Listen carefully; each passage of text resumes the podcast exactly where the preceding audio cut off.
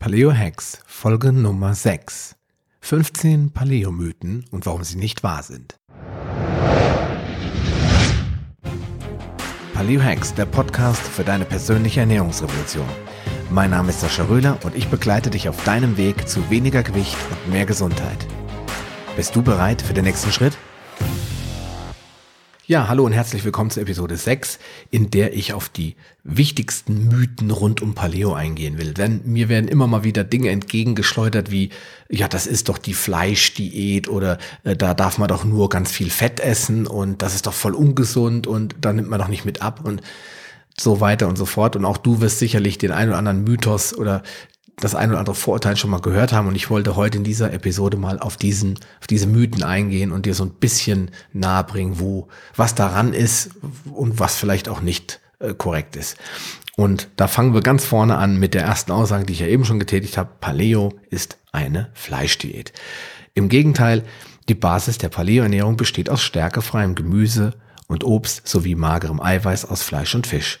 Sämtliche Low-Carb-Diäten wie Atkins, ketogene Diät und LCRF propagieren weitaus höhere Fleischmengen als Paleo. Das heißt, wenn du dich nach Paleo ernährst, dann ist das natürlich nicht vereinbar mit Vegetarismus oder sogar Veganismus, denn Paleo funktioniert nur, wenn du auch tierische Nahrungsquellen mit einbeziehst.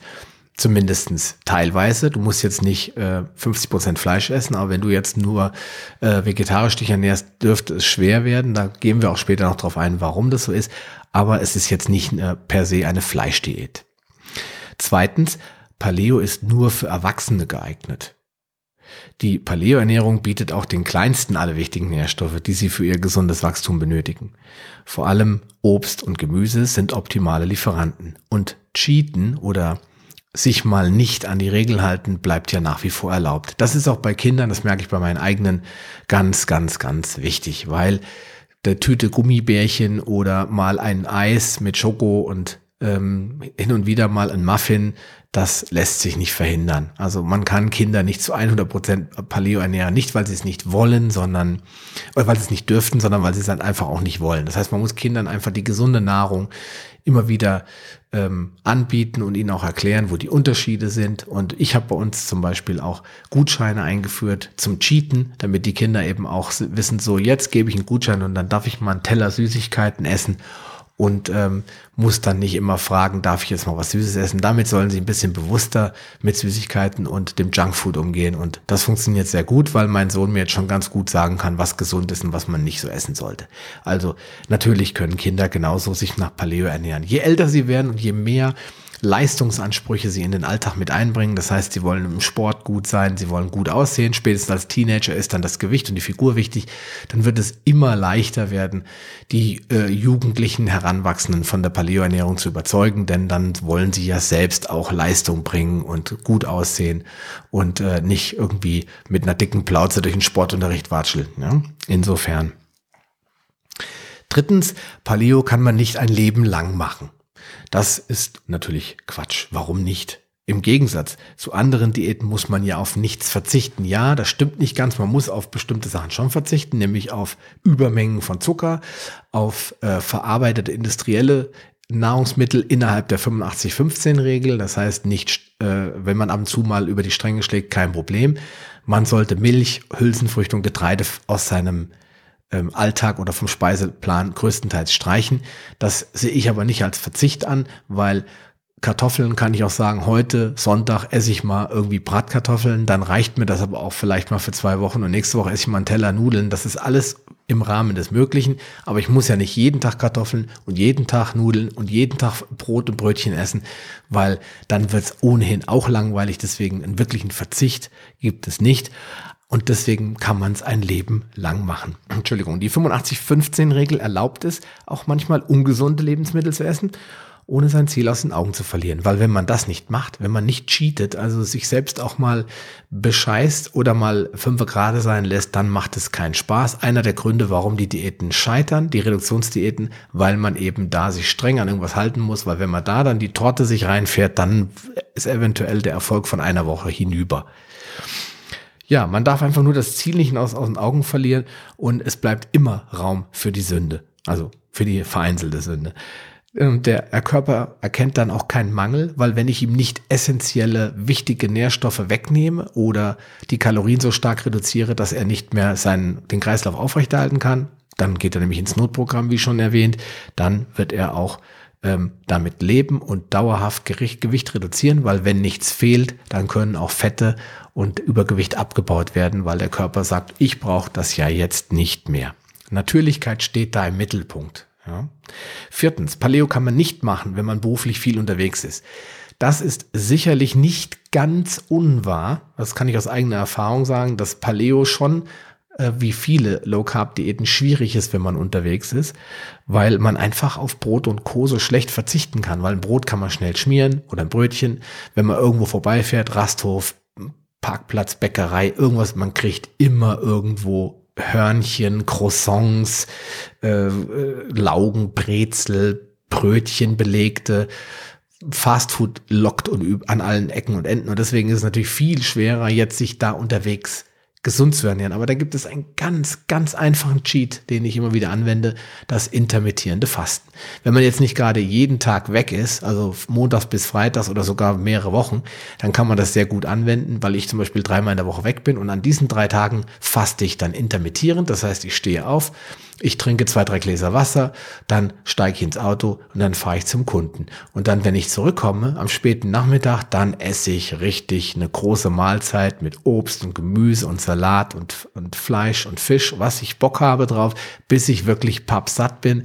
Und dann am nächsten Tag esse ich in Anführungsstrichen wieder normal. Also an den Tagen, wo ich unterwegs bin, faste ich dann und esse dann eben nix und wenn ich dann keinen Hunger habe und ähm, dann ohne Nahrung auskomme, dann brauche ich auch nicht auf Fastfood zurückgreifen und dann muss ich mir auch nicht stundenlang Zeit nehmen, um irgendwas Paleo-taugliches zu verpacken und mitzunehmen. Wer das nicht kann, muss sich natürlich ein bisschen beschäftigen, der muss Sachen zubereiten, der muss sich überlegen, was kann ich denn gut mitnehmen. Dann gibt es ja viele Sachen. Ich habe zum Beispiel ein Beef Jerky Rezept auf meiner Homepage, da kann man dann Trockenfleisch selbst herstellen. Dann kann man natürlich auch Sachen kaufen, die jetzt nicht ganz so schlimm sind, wenn man mal äh, ausnahmsweise mal was davon isst, ja.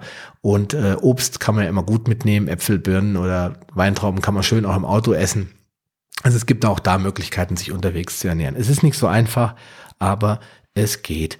Gemüsesticks, Obst, Trockenfleisch, wie schon gesagt, kann man immer im Vortrag vorbereiten und mitnehmen. Ansonsten kann man auch äh, Dinge vorbereiten, die man abends gegessen hat und kann man dann noch die Reste von einpacken. Wenn man im Büro ist, ist das zum Beispiel kein Problem. Im Auto, hm, wenn man nichts warm machen kann, ist es vielleicht nicht so äh, schön. Außerdem gibt es natürlich auch jede Menge Rezepte. Also ich empfehle da immer mal in den ähm, ja, hinreichend äh, verfügbaren Paleo-Blogs zu schauen. Da gibt's immer viele schöne Rezepte. Es gibt auch gute Bücher darüber. Einige findest du auf meinem Blog, die auch Rezepte bereithalten, wie man sich nach Paleo ernähren kann und was man auch unterwegs essen kann. Fünftens, Paleo ist nur wieder so, ein Low, so eine Low-Carb-Diät, bei der ich nie wieder Brot essen darf. Ja, ganz oft höre ich das, ja. Das heißt, nie wieder Brot und Weizen und Getreide, das kann doch nicht gesund sein oder das will ich aber nicht, ich will, auch nicht mein Leben lang auf Brot und Brötchen verzichten. Ähm, da kann ich nur sagen, das musst du nicht. Paleo ist eine kohlenhydratreduzierte Ernährungsform, aber sie unterscheidet auch, sich auch deutlich von den anderen Formen. Dazu habe ich dir ja schon in Episode 4 einiges erzählt über die Unterschiede zwischen den einzelnen Low Carb Diäten. Darüber hinaus gilt natürlich wieder die 85-15 Regel. Das heißt, 85 Prozent der Zeit isst du nach Paleo und 15 Prozent der Nahrungen, das, also der, der Mahlzeiten in dem Fall bei 21 Mahlzeiten, sieben Wochentage, A3 Mahlzeiten, dürftest du drei Mahlzeiten essen, was immer du Lust hast, egal was da drinne ist. Und äh, die restlichen 18 äh, Mahlzeiten, die da noch übrig bleiben, da hältst du dich an die Paleo-Ernährung. Und ähm, ich selber lasse mir mein Sonntagsbrötchen auch nicht nehmen. Also samstags, in dem Fall, Samstagsbrötchen klingt nur wie blöd, gibt's bei uns immer, wenn wir alle da sind, meine Frau nicht arbeiten muss oder wir unterwegs sind, dann essen wir samstags Brötchen und Croissants. Und meine Kinder lieben das, sie freuen sich immer schon die ganze Woche darauf, ihre Croissants mit Nutella bestreichen zu dürfen. Und ähm, dann sind wir alle happy und haben unsere Lust auf dieses Junkfood alle befriedigt. Und dann können wir auch sehr gut warten bis zum nächsten Samstag. Das lassen wir uns nicht nehmen und das muss auch gar nicht sein, äh, weil, wie schon gesagt, bringt auch nichts, wenn man sich alles versagt. Wenn du dich also größtenteils an die Regeln hältst, dann ist das alles in Ordnung. Cheaten ist dann erlaubt und kann dir auch nicht schaden. Also es ist absolut falsch, dass du nie wieder Brot essen darfst. Das ist ein Mythos. Aus eigener Erfahrung kann ich dir jedoch sagen, und das ist ganz wichtig, wenn du weniger Brot isst, wirst du auch immer weniger Lust darauf haben. Ich habe zum Beispiel nach Weihnachten mal sechs Wochen gar kein Brot gegessen. Und ich habe dann irgendwann auch beim Abendbrot nicht mehr dran gedacht. Ja, wenn du wieder anfängst mit Brot, dann also auch mit Eiweißbrotsorten und dann wirst du merken, oh, jetzt heute Abend, ach, noch mal ein Brot, ach, noch eine Scheibe, noch eine Scheibe. Das heißt, die Sucht nach diesem Brot kommt wieder zurück und wenn man sich gnadenlos verkneift, hat man automatisch auch weniger Lust auf brotartige Produkte, also auch wenn die vermeintlich aus gesunden Dingen hergestellt sind, wie Mandelmehl oder, ähm, oder Leinsamenmehl oder was auch immer. Punkt 6. Bei Paleo darf man nie wieder oder Mythos Nummer 6, bei Paleo darf man nie wieder Getreide und Milchprodukte essen. Auch hier wieder 85-15. Cheaten bleibt erlaubt. Wenn du nicht auf den Schuss Milch im Kaffee verzichten willst und gerne Müsli isst, was ich zum Beispiel tue, dann empfehle ich dir, Milch aus Nüssen herzustellen. Da gibt es sehr, sehr einfache Rezepte. Auch auf meinem Blog habe ich das Nussmilchrezept und das Hanfmilchprozess, äh, Entschuldigung, Hanfmilchrezept veröffentlicht. Und ähm, da kannst du jederzeit reinschauen. Und dann gibt es von mymüsli.de, das ist ein bekannter Online-Shop, der Müsli vertreibt. Dort kannst du auch Paleo-Müsli-Sorten kaufen. Das sind dann reine nusshaltige Müsli-Sorten. Das sind getrocknete Früchte drinne und Nussvariationen, aber alles eben im Rahmen von Paleo. Der eine oder andere würde sagen, ja, naja, das ist auch verarbeitetes Lebensmittel. Man kann es auch selbst machen. Ich habe auch ein Nussmüsli-Rezept. Da muss man die Nüsse nur hacken. Das kann man mit Messer oder mit Mixer machen und dann rösten. Dann hat man sein eigenes Nussmüsli. Das funktioniert also super und ähm, ist kein Problem, das auch mal selbst zu machen. Allerdings sollte man das auch nicht ständig und regelmäßig machen. Aber hier gilt auch, Getreide, wie schon gesagt, ist hin und wieder mal erlaubt im Rahmen der 85-15-Regel und ansonsten gibt es viele schöne Möglichkeiten, auch Nuss, ähm, Entschuldigung, Müsli und, ähm, und Milchprodukte selbst herzustellen und muss dann nicht auf die Kuhmilch äh, zurückgreifen. Nachbauten also wenn man sogenannte ungesunde Lebensmittel mit vermeintlichen Paleo-Nahrungsmitteln oder Zutaten selbst macht, sind nicht immer optimal. Aber vor allen Dingen in der Umstellungsphase, das kann ich vollkommen nachvollziehen, wenn du anfängst, dich von einer kohlenhydratreichen Ernährung umzustellen auf Low Carb oder direkt Paleo, dann wird es sicherlich erfahrungsgemäß schmerzhaft sein, da auf alles zu verzichten. Da sind halt diese von mir erwähnten getreidefreien Varianten oder nusshaltigen Varianten sicherlich eine gute Notlösung. Siebtens, mit Paleo ist jeder Geburtstag und jede Feier tabu. Sonst funktioniert es nämlich nicht. Ja, auch das ist Quatsch. Es dreht sich immer wieder darum, dass man glaubt, mit einer solchen Ernährung nichts mehr zu dürfen, was ja typisch ist für Reduktionsdiäten. Also äh, ob das Weight Watchers ist oder wie auch immer, da gibt's immer eine bestimmte Anzahl von Kalorien, eine bestimmte Anzahl von Punkten, eine bestimmte Anzahl von Nahrungsmitteln, die man essen darf. Alles andere ist gnadenlos tabu. Und wenn man sich auch nicht dran hält, dann funktioniert es auch nicht. Und das ist eben nicht der Fall bei Paleo. Da gilt die 85-15-Regel. Ich glaube, auch bei den anderen Diäten würde das sicherlich äh, nicht schaden, aber dann funktioniert es halt wirklich fast gar nicht mehr und die Abnehme, die Abnahme äh, wird sehr stark ins Stocken geraten. Im Gegensatz zur ketogenen Diät oder zur LCRF ähm, Diät fliegst du dann nicht aus ähm, aus der Ketose raus, weil das ist das Ziel ja bei diesen sehr, sehr, sehr, sehr ultra low carb Diäten, dass man dann irgendwann in die Ketose fällt, also diesen Zustand, in dem der Körper primär Fett verbrennt und nicht mehr Kohlenhydrate. Und wenn man dann natürlich so ein Cheat Meal hat, wo man jetzt, sag ich mal, mache ich gerne mit meinen Kumpels am Männerabend, dann hauen wir uns eine riesen Pizza rein, vorher vielleicht noch Bruschetta mit Käse überbacken, dazu dann drei, vier, fünf Pilz ja, dann ist man sofort am nächsten Tag aus der Ketose raus und dann sagen ja die LCRF-Jünger auch, dann kannst du es auch bleiben lassen.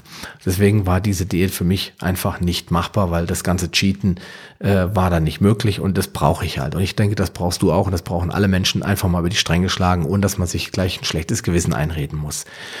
Also Geburtstagsfeiern sind nicht tabu. Nur wenn jetzt natürlich jede Woche, jeden Samstag und jeden Sonntag irgendeine äh, Geburtstagsfeier, irgendein Volksfest angesagt ist, dann muss man sich überlegen, ob man da wirklich bei allen mit dabei sein muss oder ob man mal sagen muss, hey Leute, ich komme gern mit, aber ich trinke Wasser und esse einen großen Salat und ein äh, schönes frisches Steak dazu. Ich spare mir die Pommes und äh, den Dessert.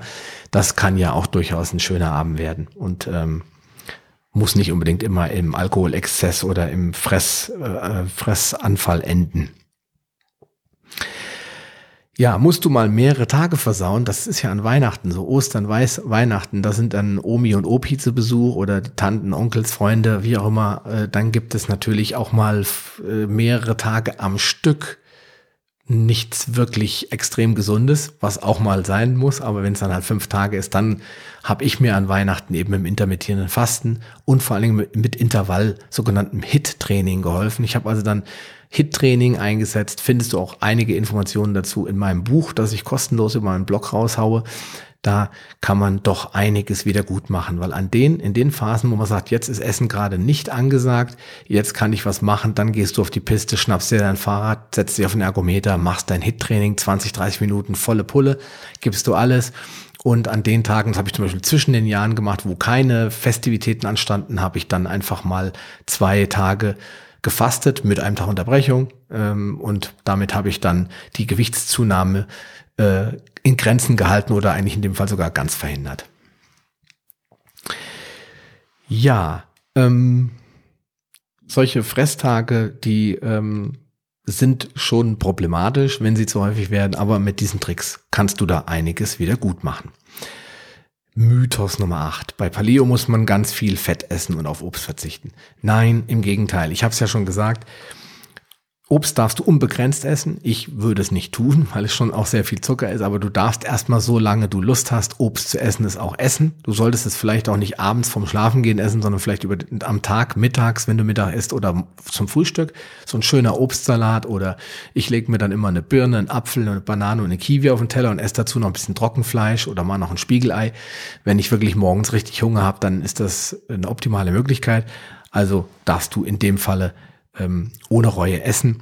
Und bei Trockenobst solltest du ein bisschen aufpassen. Also jetzt hier nicht äh, 100 Gramm getrocknete Datteln essen. Die haben nämlich extrem viel konzentrierten Zucker und Kinder dürfen das, weil die haben noch einen ganz anderen Glukosestoffwechsel, aber als Erwachsener sollte man beim Trockenobst sich ein bisschen zurückhalten. Ja? Maximal so 50 Gramm und das sollte auch nicht jeden Tag passieren.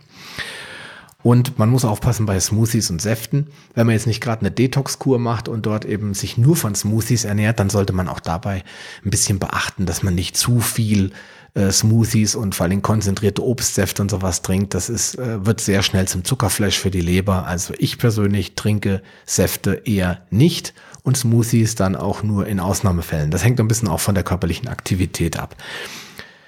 Ja, bei LCF oder Keto zum Beispiel, da isst du bis zu 80 Prozent Fett am Tag. Und bei Paleo sind es ja maximal 47 Prozent. Da gibt es natürlich eine Variationsbreite von bis und bei 47 Prozent ist in einer klassischen Paleo-Ernährung eigentlich die Grenze. Mehr nimmt man in der Regel nicht zu sich.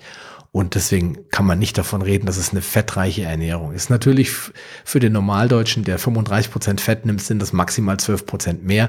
Aber es ist jetzt nicht so wie bei Keto oder bei LCRF, dass dann das Zeug, das Essen im Fett schwimmt. Also das ist hier bei weitem nicht der Fall. Außerdem kommen ja auch nur magere Eiweißstücke, also äh, eiweißreiche, magere Fleischstücke zum Einsatz und natürlich auch fetter Fisch, aber die Fettsäuren, die da vorkommen, sind in der Regel sehr wertvoll und tun dir mehr gut als schlecht.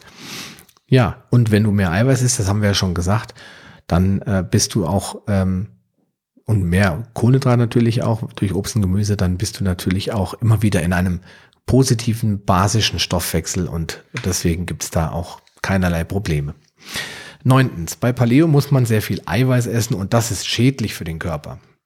ja, das ist so ein Mythos, den habe ich mir jetzt nicht ausgedacht oder den hat mir auch keiner vorgeworfen, sondern das hat man schon ganz oft in den Medien gelesen, das sogenannte toxische Eiweiß. Da ist viel Wahres dran, aber auch die aus dem Zusammenhang gerissen. Denn der ähm, Steinzeitmensch, der hat das schon gewusst. Der hat gewusst, dass Eiweiß toxisch ist. Und deswegen hat das immer zusammen gegessen mit Fett. Ansonsten dieser sogenannte Kaninchenhunger, ja, der immer erwähnt wird, der kommt daher, dass je kleiner die Tiere sind, desto mehr Eiweiß im Verhältnis zum Fett haben sie. Also ein Kaninchen hat viel weniger Fett, Körperfett als zum Beispiel ein, äh, ein Kuh, eine Kuh oder irgendein anderes großes Tier.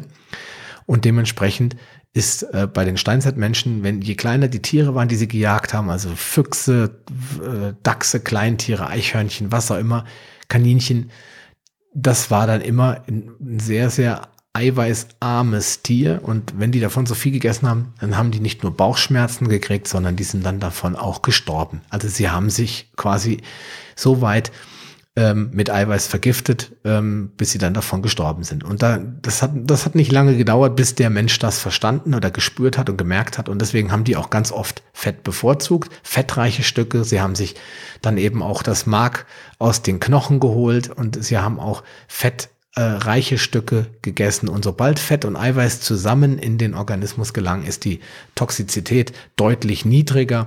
Deswegen, wenn du eiweißhaltig isst, zum Beispiel, weil du auch gerne äh, Muskeln aufbauen willst, dann solltest du auch immer das Fett nicht weglassen. Das ist ganz, ganz wichtig, äh, ganz, ganz wichtig. Denn Eiweiß macht natürlich auch satt und es verhindert den Muskelaufbau. Und dann haben wir natürlich auch wieder die Thermogenese. Die habe ich ja letztes Mal schon erwähnt. Das heißt, je mehr Eiweiß ich esse, desto mehr Energie muss der Körper auch aufbringen, um diese Proteine wieder in die komplexen Aminosäuren oder diese komplexen Proteine in die einzelnen Aminosäuren zu zerlegen. Da hat man eine deutlich höhere Energieaufwendung, was positiv sich auf deine Kalorienbilanz auswirkt. Deswegen ist ja auch eine Kalorie nicht gleich eine Ka Kalorie. Die geringeren LDL-Werte, höhere HDL-Werte und niedrigeres Gesamtcholesterin. Das ist auch ganz wichtig, denn Eiweiß verringert die LDL-Werte und erhöht die HDL-Werte. Außerdem gibt es da einige Studien, die nachweisen, dass die Senkung der, die, der Triglyceridwerte, der sogenannten Blutfettwerte, auch positiv beeinflusst wird oder äh, die Senkung eben stattfindet, verstärkt durch Eiweißkonsum. Ja, äh, im Vergleich zur High-Carb-Diät natürlich, da ist es besonders auffällig. Und dann hat man natürlich auch viel niedrigere sogenannte Homozysteinwerte. Da gehen wir in einem anderen äh, Podcast nochmal drauf ein, auf äh, die ja nicht ungefährliche äh, Ernährungsform des Veganismus und Vegetarismus, wenn man es zu 100 Prozent pflegt und da auch äh, lebenslang macht. Da zeigen äh, Untersuchungen, Blutuntersuchungen von Veganern, dass sie einen sehr, sehr hohen nicht mehr unbedenklichen Homozysteinwert im Blut haben und das gilt, Homozystein gilt ganz klar als arterienschädigend. Deswegen, interessanterweise, haben äh, die Menschen in Indien eine viel höhere Erkrankungsrate, was äh, Herz-Kreislauf-Erkrankungen betrifft. Also es gibt viel mehr kranke, Herz-Kreislauf-Kranke in Indien was damit zusammenhängt, dass dort auch 37 Prozent der Bevölkerung Veganer sind oder zumindestens sogenannte Ovo-Lacto-Vegetarier, also Menschen, die dann noch zumindestens Milch und Eier essen. Und äh, wenn das nicht im Zusammenhang steht, dann weiß ich auch nicht. Punkt 10. Paleo ist einseitig und ungesund. Ja, es gibt in meinen Augen, und das kann ich aus eigener Erfahrung eigentlich nur immer wieder bekräftigen, kaum eine Ernährungsform oder Diät, wenn man so will, die vielseitiger wäre. Weil so viel Obst und Gemüse habe ich in keiner der anderen Low Carb Diäten zu mir genommen. Natürlich kann man ähnliche Mengen an Obst und Gemüse zu sich nehmen, wenn man sich nach High Carb ernährt oder nach äh, klassischer Ernährung mit äh, Getreide und Milch zu sich nehmen. Aber ich glaube, das ist eher nicht der Fall, weil wenn man sich anguckt, was die Leute so an Kalorien zu sich nehmen, da stehen Obst und Gemüse ganz, ganz, ganz, ganz, ganz hinten im Ernährungsplan. Vorne stehen ganz andere Sachen wie viel Brot, viel Nudeln, viel Reis, viel Kartoffeln, ein bisschen Fleisch, ein bisschen äh, Gemüse, ein bisschen Fisch. Fisch ist auch auf einem stark absteigenden Ast. Aber man kann nicht sagen, dass der Normaldeutsche oder der normale europäische Durchschnittsbürger sich reich an Vitaminen durch, durch ähm, Obst und Gemüse und Salat ernährt. Also da ist die Paleo-Ernährung deutlich vielseitiger und äh, gesünder. Ja, einzig die Kohlenhydrate aus der industriellen Produktion oder aus Lebensmitteln, die eben kein Gemüse sind, ähm, sind ein bisschen problematisch. Damit solltest du dich auf jeden Fall zurückhalten. Verzichten musst du auch da nicht. Dafür gibt's die Cheat Meals, das heißt die sogenannten frei zu wählenden Mahlzeiten. Ich hatte es schon mal erwähnt, 85-15-Regel. Das wird dir irgendwann in Fleisch und Blut übergehen. Das heißt, wenn du 21 Mahlzeiten pro Woche zu dir nimmst, das sind halt bei sieben Tagen drei pro Tag hast du drei Mahlzeiten zur Verfügung, bei denen du dich einfach mal ja ähm, selbst entscheiden kannst, äh, was du essen willst, auch wenn du weißt, es ist eigentlich nicht so gut, dann hau rein und genieße es und am nächsten Tag geht's wieder weiter. Zucker, Getreide, Hülsenfrüchte und Kartoffeln zum Beispiel, das sind solche klassischen Fälle, wenn man jetzt unbedingt mal Bratkartoffeln essen muss oder Bock hat auf eine äh, riesige Tüte Chips oder man möchte gerne fette Schokolade essen oder ein Eis mit Sahne, dann wäre das ein Fall für ein Cheat Meal. Obst, Gemüse und Salate bieten dir natürlich alle wichtigen Nährstoffe und Fisch sowie Fleisch, alle essentiellen Fettsäuren und natürlich Aminosäuren und damit ja, ist die Paleo-Ernährung eigentlich alles andere als einseitig und ungesund. Also ungesund in Anführungsstrichen. Natürlich sollte man generell in jeder Ernährungsform gucken, auf was man unter Umständen allergisch reagiert. Für jemand, der zum Beispiel allergisch reagiert auf Nüsse und auf äh, Nachtschattengewächse, der sollte auch in der Paleo-Ernährung diese Nahrungsmittel meiden.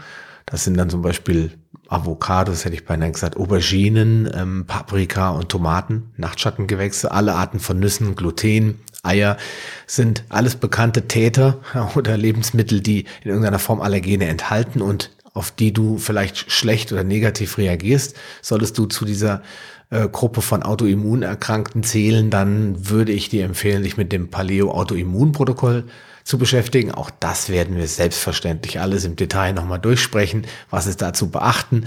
Ähm, da gibt es auch super Bücher und auch Kochbücher, die dir helfen, auch an diesen Nahrungsmitteln erstmal vorbeizukommen. Zumindest so lange, äh, bis die Krankheit, die Autoimmunerkrankung so weit in Remission ist oder so weit ähm, dir keine Probleme mehr bereitet, dass du da vielleicht auch wieder die eine oder andere Paprika oder die eine oder andere Nuss essen kannst.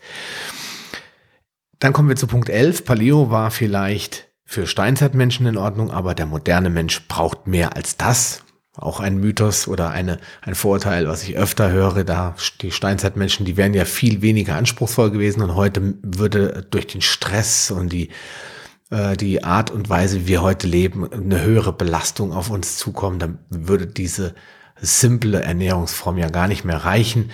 Ich krieg oft entgegengeschleudert, die Kinder brauchen doch Kalzium, du kannst denen doch nicht die Milch vorenthalten und äh, Getreide enthält wertvolle ähm, Proteine und enthält enorm viele Ballaststoffe, die dein Darm braucht, um gesund erhalten zu bleiben. Das sind also die üblichen Vorurteile oder Sprüche, die man sich so anhören muss in puncto ähm, Paleo-Ernährung oder auch Low-Carb-Ernährung. Ähm, dass man ja da wichtige, wichtige Dinge nicht mehr hat, die der Steinzeitmensch vielleicht nicht gebraucht hat, wir aber heute brauchen. Das ist natürlich alles ein bisschen sehr einseitig beleuchtet, denn ähm, seit dem Ende der Steinzeit, vor etwa 10.000 Jahren, hat sich der Mensch genetisch ja nicht wirklich verändert. Wir sind immer noch die gleichen Menschen von der Genetik, wir haben zwar hübsche Anzüge an, fahren Autos und fliegen zum Mond, aber im Prinzip sind wir immer noch die gleichen Menschen.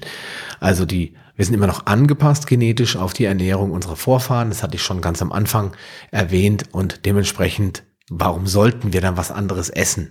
Natürlich gibt es nicht mehr viel von den Nahrungsmitteln, die der Steinzeitmensch zu sich genommen hat, aber wir sollten uns da so nah wie möglich dran anpassen das große Angebot von Obst und Gemüse, das es heute gibt und in der Steinzeit gar nicht gab, macht es auch relativ einfach, sich daran zu halten und Nährstoffe sind da wirklich keine Mangelware. Also ich kriege in der Paleoernährung alles, was ich zum Überleben brauche. Im Gegensatz zu einer vegetarischen oder veganen Ernährung, wo ich um eine Supplementierung, also die Ergänzung ähm, bestimmter Mineralstoffe oder äh, Aminosäuren gar nicht drum herum komme, weil ich in, ohne Fleisch und ohne Fisch, also ohne tierische Proteine, äh, gar nicht alle Vitamine und Nährstoffe zu mir nehmen kann, habe ich bei Paleo das Problem nicht. Ich kann alles ne einnehmen und kann alles zu mir nehmen ähm, und werde da keinen Mangel erleiden oder auch keine Mangelerscheinungen bekommen.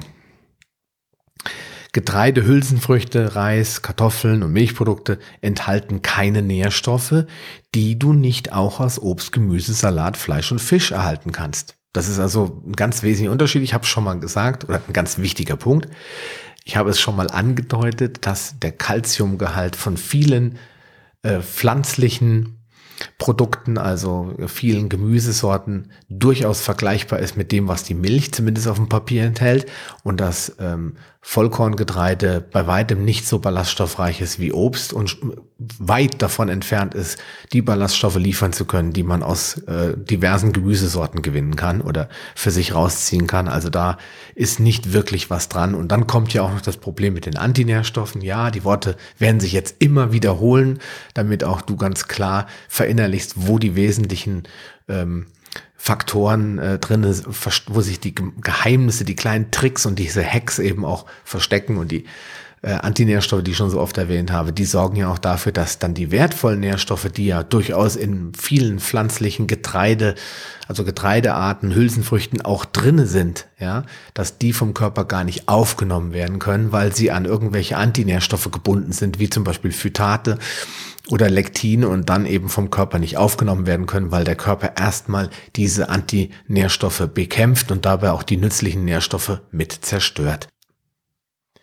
Dann kommen wir auch schon zum Mythos 12. Paleo kann ich als Vegetarier oder Veganer nicht machen. Es ist sicherlich nicht einfach nach Paleo zu leben, wenn man tierische Produkte wie Fleisch, Fisch und Eier ablehnt. Denn einige Nährstoffe kriegt man eben nur über die tierischen Produkte. Und wenn ich die kategorisch ablehne, dann dürfte es durchaus schwer werden. Also kann ich diesen Mythos gar nicht so ohne weiteres widerlegen oder dem widersprechen. Dennoch kann man sich in einigen Bereichen ähm, helfen durch andere Nahrungsquellen, wenn man Antinährstoffe allerdings komplett vermeiden will, also auch auf äh, Dinge wie ähm, Lektine, Phytate und Saponine verzichten will, dann fallen die Kartoffeln weg, dann fallen äh, Dinge wie Reis weg, Getreide ja sowieso, Milchprodukte werden ja auch für den Veganer ohnehin schon nicht, ähm, nicht denkbar. Dann wird es wirklich dünn, dann bleibt eigentlich nur noch Obst und Gemüse und dann wird es schon schwer, auch die Menge an Kalorien zu sich zu nehmen, die man braucht, um satt zu sein und um sich wohlzufühlen. Deswegen, ja, ist es ähm, vielleicht auch gar nicht schlecht, wenn man wirklich gesundheitliche Probleme hat und schon drüber nachdenkt, was an seiner Ernährung zu ändern, vielleicht auch die, den, äh, die Einstellung zum Vegetarismus oder zum Veganismus zu überdenken und zu gucken, ob man, wenn man mit einem ja, mit einer ökologischen, sauberen und guten Produktion äh, in Kontakt gebracht wird, dass man vielleicht sich doch wieder zu einigen tierischen Produkten hinreißen lässt. Eier sind ja vielleicht eine Möglichkeit, ähm, dass man da vielleicht doch mal einen Schritt zur Seite macht und äh, sich selbst einen Gefallen tut. Das ist aber jedem selbst überlassen. Generell muss man sagen, ist es nicht unmöglich. Man kann es tun. Ich kenne Vegetarier, die und auch Veganer, die nach Paleo leben und äh, die sind doch sehr einfallsreich, denen fallen sehr viele ähm, Alternativen ein, um da ihre Nährstofflücken zu schließen, aber angenehm und leicht wird es wohl nicht werden.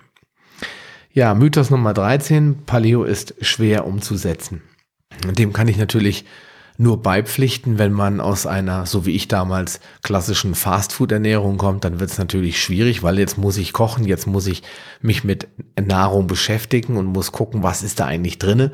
Ich habe das am Anfang als Belastung und später aber auch als wirkliche Freude äh, kennengelernt, dann auch zu wissen, was ist da eigentlich drinne, was kriege ich denn da angeboten, was ist in dem Produkt an Nährstoffen drin und was ist nicht drin und wo wird's, kommt's her, wie wird's erzeugt und wo sind die Unterschiede?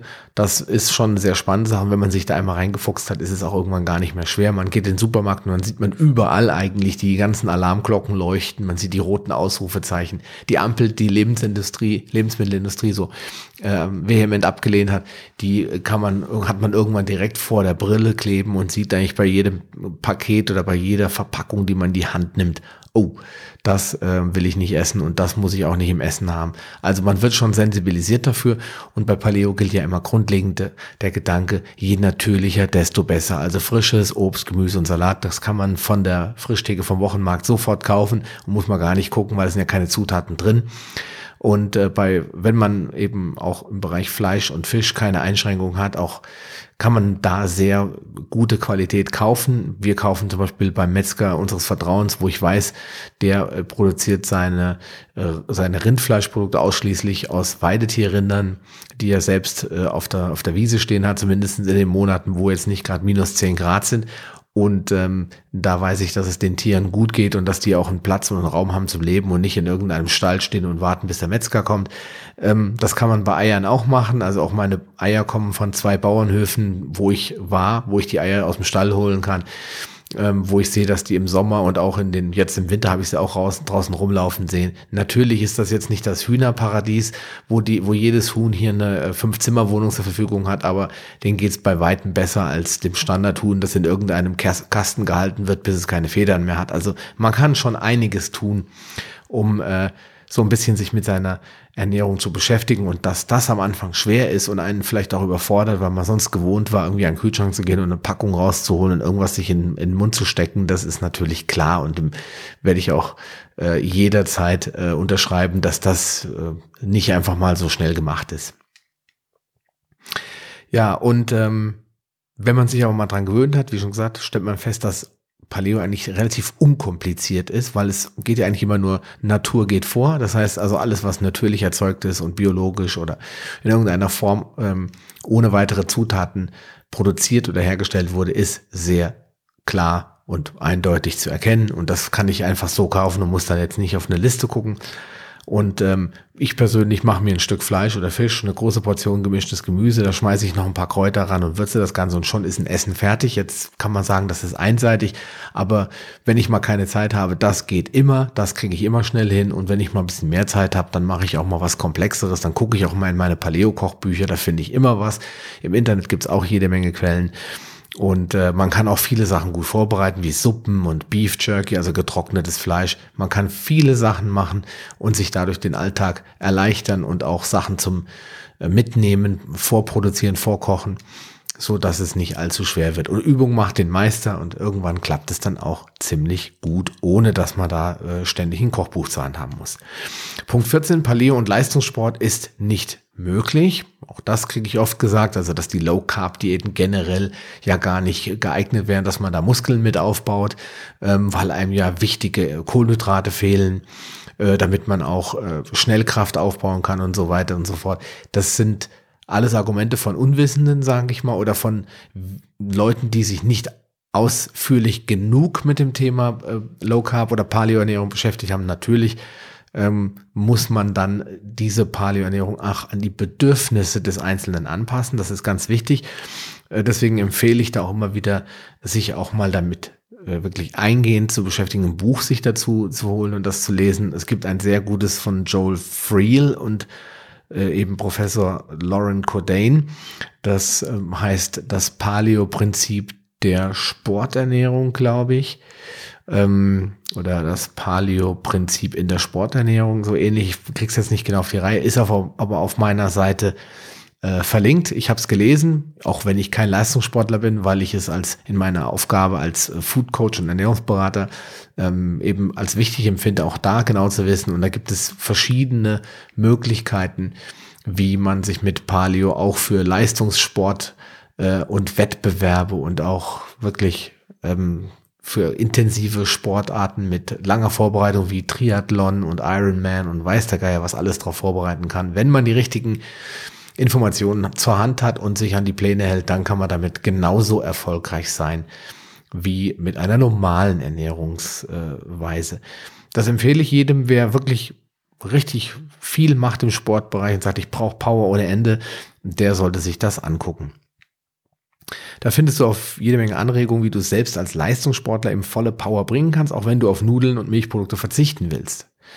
Und ähm, viele deutsche Leistungssportler sind bereits umgestiegen. Ich hatte ja ganz am Anfang in der Episode 0 erzählt, dass mein Ausbilder in der, ähm, ich hatte fälschlicherweise fünftägigen, es war aber eine sechstägige Spezialausbildung zum Food Coach bei der DTA, dass da mein Ausbilder Jens Frese ähm, war und der hat selbst einige äh, Olympioniken und Leistungssportler gecoacht und da waren auch einige dabei, die sich bis dato nur von Powerbars ernährt hatten und nun in die Situation reinkamen, zu sagen, ich muss was ändern, äh, ich bin nicht bei 100 Prozent oder bei, oder geschweige mehr als 100 Prozent, ich brauche mehr Power und denen hat er auch geholfen, sich mit Paleo und einer Milch- und Hülsenfrucht und antinährstofffreien Ernährung wieder um einiges nochmal nach oben zu bewegen oder nach vorne zu bewegen, bewegen um wieder wettbewerbsfähig äh, gegenüber den Konkurrenten zu werden.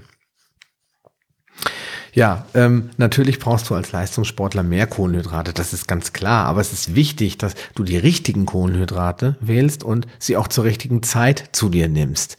Also das ist gerade in dem in diesem Bereich Leistungssport oder Sporternährung ganz wichtig, dass man da nicht ähm, eine Stunde vor vor dem Marathon sich hier 500 Gramm Nudeln reinarbeitet und sich dann wundert, dass man dann nach der ersten halben Stunde mehr oder weniger KO geht, stehend oder laufend, sondern dass man da auch bestimmte ähm, Dinge einhält, die jetzt hier zu weit führen würden, wie und in welcher Menge man die Kohlenhydrate zu welcher Zeit zu sich nimmt, um eine optimale Versorgung zu haben, dass die Muskeln nicht sauer werden, dass man sich nicht überlastet und dass man nicht, äh, äh ja, wie schon gesagt, stehen K.O. geht, weil man da irgendwas falsch gemacht hat. Wichtig ist da auch immer wieder trinken, trinken, trinken, aber, und das war ja das Wichtige bei der Sache, Paleo und Leistungssport ist natürlich vollkommen möglich, muss aber dann dementsprechend auch an die Bedürfnisse des einzelnen Sportlers angepasst werden. Und dann sind wir schon beim letzten Mythos, beim Mythos Nummer 15. Mit Paleo kann ich nicht alle wichtigen Nährstoffe aufnehmen. Ich denke, da habe ich jetzt schon einiges drüber gesagt und ich will das jetzt auch gar nicht mehr weiter vertiefen. Beim Vegetarismus und äh, erst recht beim Veganismus, da mag es sein und da wird es auch so sein, dass man bestimmte Nährstoffe nicht finden wird, die muss man dann ergänzen über ähm, Supplemente, über Nahrungsergänzungsmittel, B-Vitamine oder äh, andere äh, Aminosäuren wie BCAAs etc. pp. Da ist ja der Markt ist ja voll davon. Da kann man sich nicht natürlich und unberührt ernähren und äh, alle Nährstoffe aufnehmen. Das geht im Vegetarismus nicht. Und wer das behauptet, der, ja, weiß ich nicht, der will jetzt sagen, der lügt, aber der erzählt einfach die Unwahrheit. Also da muss man wirklich vorsichtig sein, dass man sich da nicht vor den Karren spannen lässt und sagen, äh, einreden lässt, dass man mit vegan, veganer oder vegetarischer Ernährung alles kriegt, was man braucht, weil es ist de facto nicht der Fall.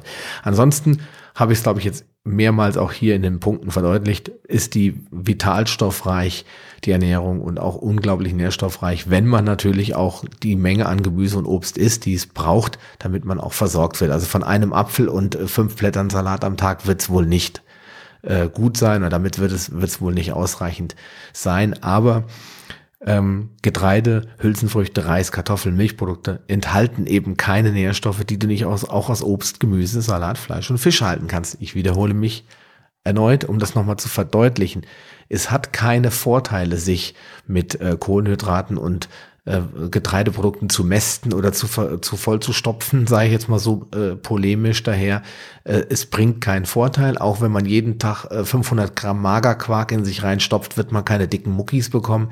Das wird immer gerne in der Werbung so gezeigt, ne? der Milchbart und die dicken Muckis, weil die sich alle mit äh, vollwertigen Quarkprodukten ähm, vollschaufeln. Allerdings muss man immer unterscheiden, was dient äh, einer Verkaufsförderung und was ist wirklich wahr davon. Einfach mal ein bisschen länger am Ball bleiben und hier zuhören. Da werde ich auch einige dieser Dinge nochmal aufklären.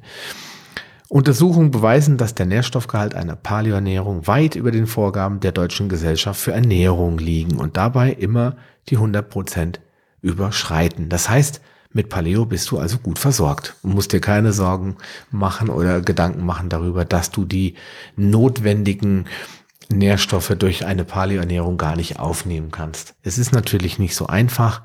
Ähm, darauf umzusteigen, das habe ich ja schon gesagt, man muss sich damit beschäftigen, aber letztendlich ist es kein bisschen schlechter als eine andere Form der Ernährung, eher sogar viel besser.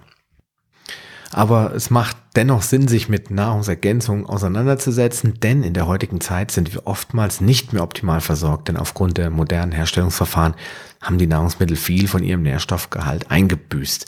Interessant dabei ist allerdings, ähm, ich bin ja ein großer Verfechter von Bioprodukten, aber gerade da hat man festgestellt, dass Bioprodukte nur in ganz wenigen Bereichen ähm, besser abschneiden als die konventionell äh, erzeugten Produkte.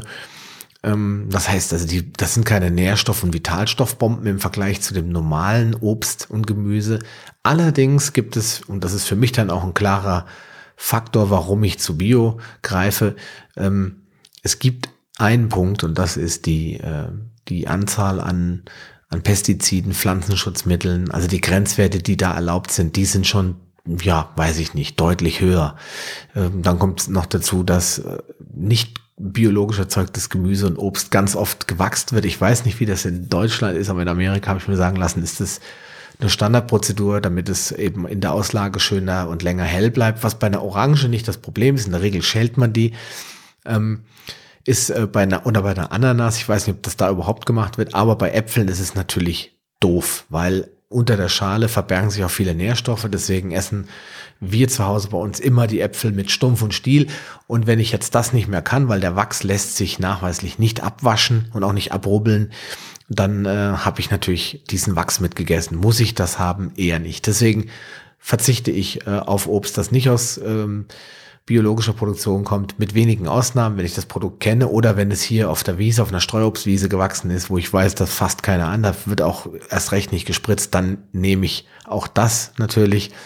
Ähm, aber ansonsten achte ich da schon drauf. Und außerdem hat man natürlich auch was für die biologische Landwirtschaft getan, weil wenn man viel davon kauft, unterstützt man die Bauern und ähm, motiviert sie mehr äh, in diese Art von Obst zu investieren und dort mehr anzubauen und weniger in die billige Massenproduktion von schön gezüchteten äh, Äpfeln zu investieren, wo sie alle gleich aussehen und alle den gleichen Durchmesser und die gleiche Farbe haben. Ja, damit sind wir am Ende. Das war jetzt doch ein recht langer Podcast. Ich hoffe, du konntest so lange vollständig aufmerksam bei der Stange bleiben. Aber es war mir ein wichtiges äh, Anliegen, das Thema mal so richtig äh, ausführlich zu besprechen. Und äh, viele kommen da ja auf mich zu und sagen, ja, ich hatte ja nie Probleme mit dieser mit diesen Nährstoffen und mit diesen Lebensmitteln. Warum sollte ich denn jetzt Paleo machen? Es macht auch keinen Unterschied. Das ist auch jetzt nur wieder irgendwas Neumodisches und ähm, braucht keiner und wird eh wieder verschwinden und so weiter. Ich sehe das ein bisschen anders. Und äh, deswegen wollte ich mit diesen Mythen ein bisschen aufräumen und ein bisschen dir auch helfen, Argumente für dich selbst, für dein eigenes Warum zu finden und dir darüber bewusst zu werden, dass Paleo eine vollwertige, gesunde Ernährung ist, die du jederzeit umsetzen kannst und wo du auch die, die ähm, bestimmte Dinge mit reinbringen kannst, wie zum Beispiel, ich möchte nicht mehr die Massentierhaltung unterstützen, kein Problem. Mit Paleo kann man ja und sollte man ja auch eben gutes und biologisches und äh, ethisch erzeugtes Fleisch auch konsumieren und sich nicht immer auf die billigen Massenprodukte stürzen. Und das lässt sich alles durchaus miteinander vereinbaren. Zum Schluss noch der Hinweis, alle weiteren Informationen zu dieser Folge findest du unter www.paleo.com hex.com slash Podcast. Und da darfst du Hex wieder mit Z schreiben, sonst landest du bei einem amerikanischen Podcaster. Und ähm, wenn du noch weitere Fragen hast, schick mir gern eine Mail und ich werde mich umgehend, so schnell es halt möglich ist, bei dir melden. Ansonsten wünsche ich dir eine gute Zeit, allseits viel Gesundheit und ja, bis zum nächsten Mal. Ciao und dein Sascha Röhler. Schön, dass du dran geblieben bist.